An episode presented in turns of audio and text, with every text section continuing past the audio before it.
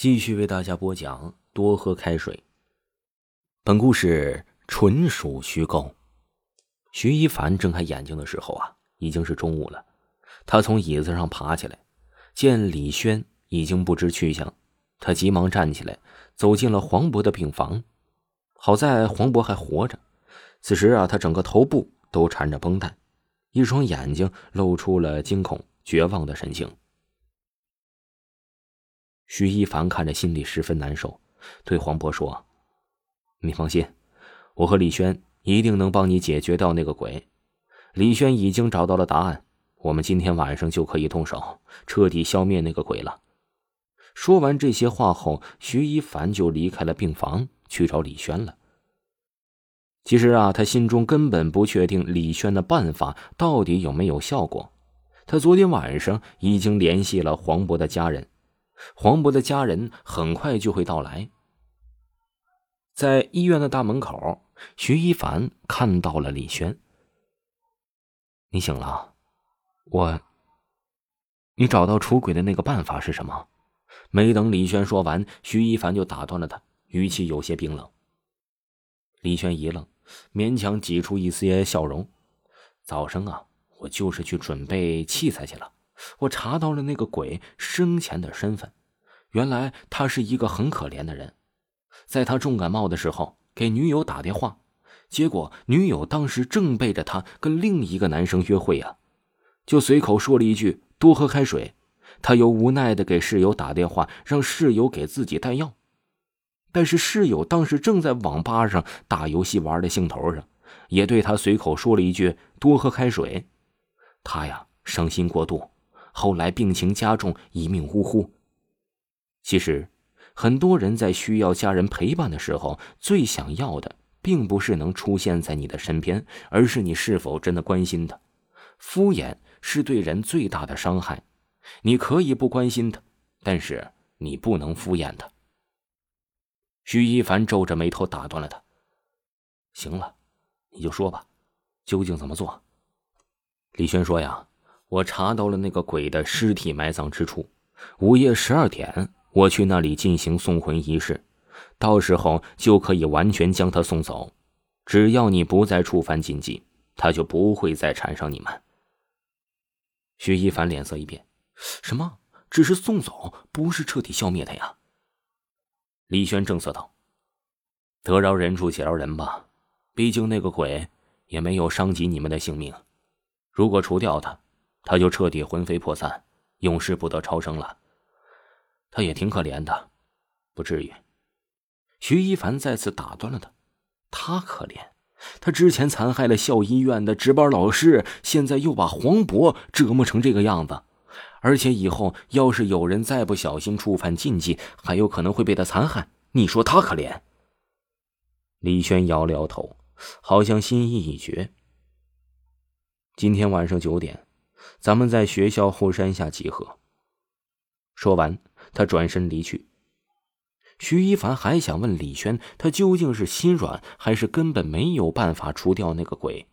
但是话到嘴边，却并没有问出口。夜里，徐一凡在后山脚下看到了李轩，他走到李轩的跟前，问：“那个鬼的尸体，就埋在山上啊？”李轩点了点头，神色凝重的说：“走吧。”徐一凡随着李轩很快的在一座坟前停了下来。李轩从怀里掏出了一个瓷碗，放到了地上，然后从口袋里抓出了一把米，撒了出去，又拿了三支香，点燃了之后插进了米里。紧接着，李轩用双指插出了一把符咒，盘腿坐在了地上。那张符咒上面写着一些数字以及年月日，徐一凡猜测那应该是李轩查到的鬼魂的生辰八字。只见李轩夹着符咒的手在香的上方一挥，符纸便起了火。他大喝一声“归来”，随着他的声音落下，一阵突如其来的阴风刮来，仿佛鬼哭狼嚎。突然，徐一凡赫然发现。这黑影正是缠上黄渤的鬼魂，见此，他不由自主的往后退了几步，紧张的依旧面不改色。李轩仿佛没有发现这背后的鬼魂。只见他一次次伸手人怀，夹出一张张符纸，抛到空中，并念着“归来”。那个鬼越来越近了，转眼就飘到了李轩的背后。徐一凡刚想提醒李轩，却见李轩突然睁开了眼睛。他呀，指着前面的坟说：“回去吧，那里才是你应该去的地方呀。”那个鬼魂没有伤害李轩的意思，缓缓的飘到了坟前。只要他钻进坟里，那么送魂仪式就算是成功了。黄渤显然脱掉了他，但是这时徐一凡眼珠转了转，突然从怀中掏出了什么东西，猛地砸向了那个鬼。那东西砸到鬼上的身上之后，就破裂开来，里面的液体全部都喷溅了鬼的身上。这鬼的全身上下响起了炒菜般的声音，一声声大叫也从他的嘴里流出了。坐在地上的李轩急忙站起来，不可思议的对徐一凡说道：“你在干什么呀？”徐一凡向后退了几步，说：“呀，你的办法没有彻底解决问题，所以我才……”李轩着急骂道：“你好傻呀！你以为这样彻底除掉他，事情就结束了吗？”白天的时候，徐一凡上网查了一查对付鬼魂的办法，结果呀，就是弄来了黑狗血。为了保险起见，他又去买了一把桃木匕首和一些黄表纸，照着网上的方法画了符咒。现在看来呀，这些都用不上了，因为那个鬼已经魂飞魄散了。徐一凡心中松了口气，回味刚才李轩的话。现在那个鬼已经魂飞魄散了，事情呢，不是彻底结束了吗？我之前说了，有些鬼呀。可能会因为一句话、一个人、一件事就缠上人们，这些冤魂更是如此。你当着他的面杀了他的同类，你不以后找着引鬼上身吗？徐一凡彻底傻了，没想到事情会这么严重。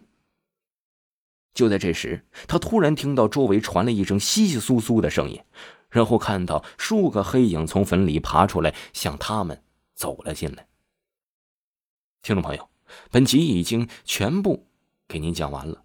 如果呢你喜欢维华的故事，维华呢即将要推出两部新的专辑，一部叫《隔壁房间的女人》，一部叫《一个不留》，都是非常非常好听的恐怖、惊悚、悬疑的故事。喜欢的朋友一定不要错过哦！